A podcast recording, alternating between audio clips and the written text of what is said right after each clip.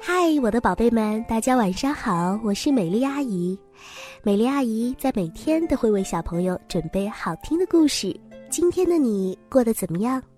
美丽阿姨希望每一位小宝贝每天都是开开心心的。不过呀，今天故事的主人公小兔看起来可不是那么好。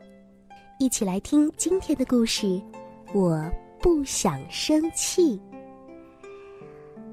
小兔子今天遭遇到什么事儿了呢？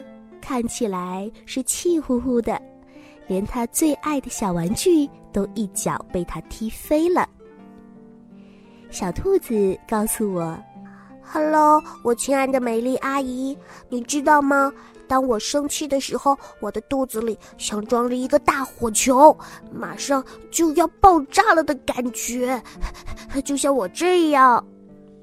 还有。”当我生气的时候，我使劲儿的叫，我就特别想大声的叫叫嚷嚷，使劲儿的踢呀，使劲儿的跺脚，跺跺跺跺跺，我的脚都跺得发麻了，而且我感觉我跺的地球都在发抖了。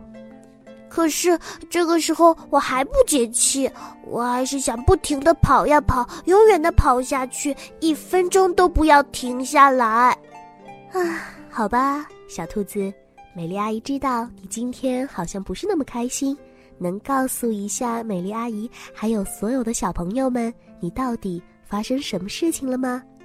我知道每个人都会有生气的时候啊，可是我今天真的很生气，因为有人在笑话我。我每天吃胡萝卜，长得都已经像个胡萝卜了，而且我盖的好好的城堡都被人毁掉了。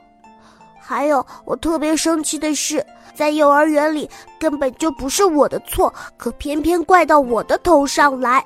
哼，呃，生气嘛是很正常的，生气并没有错，不过千万不要让自己生气的那个大火球烫伤自己哦。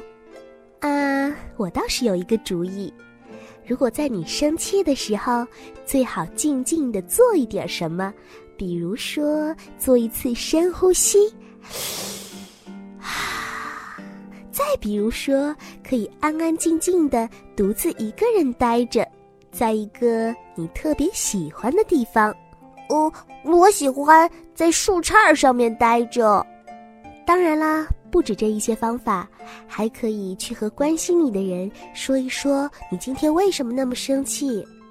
说着说着，也许连你自己都没有发现，大火球在你不知不觉的时候就已经自己瘪掉了。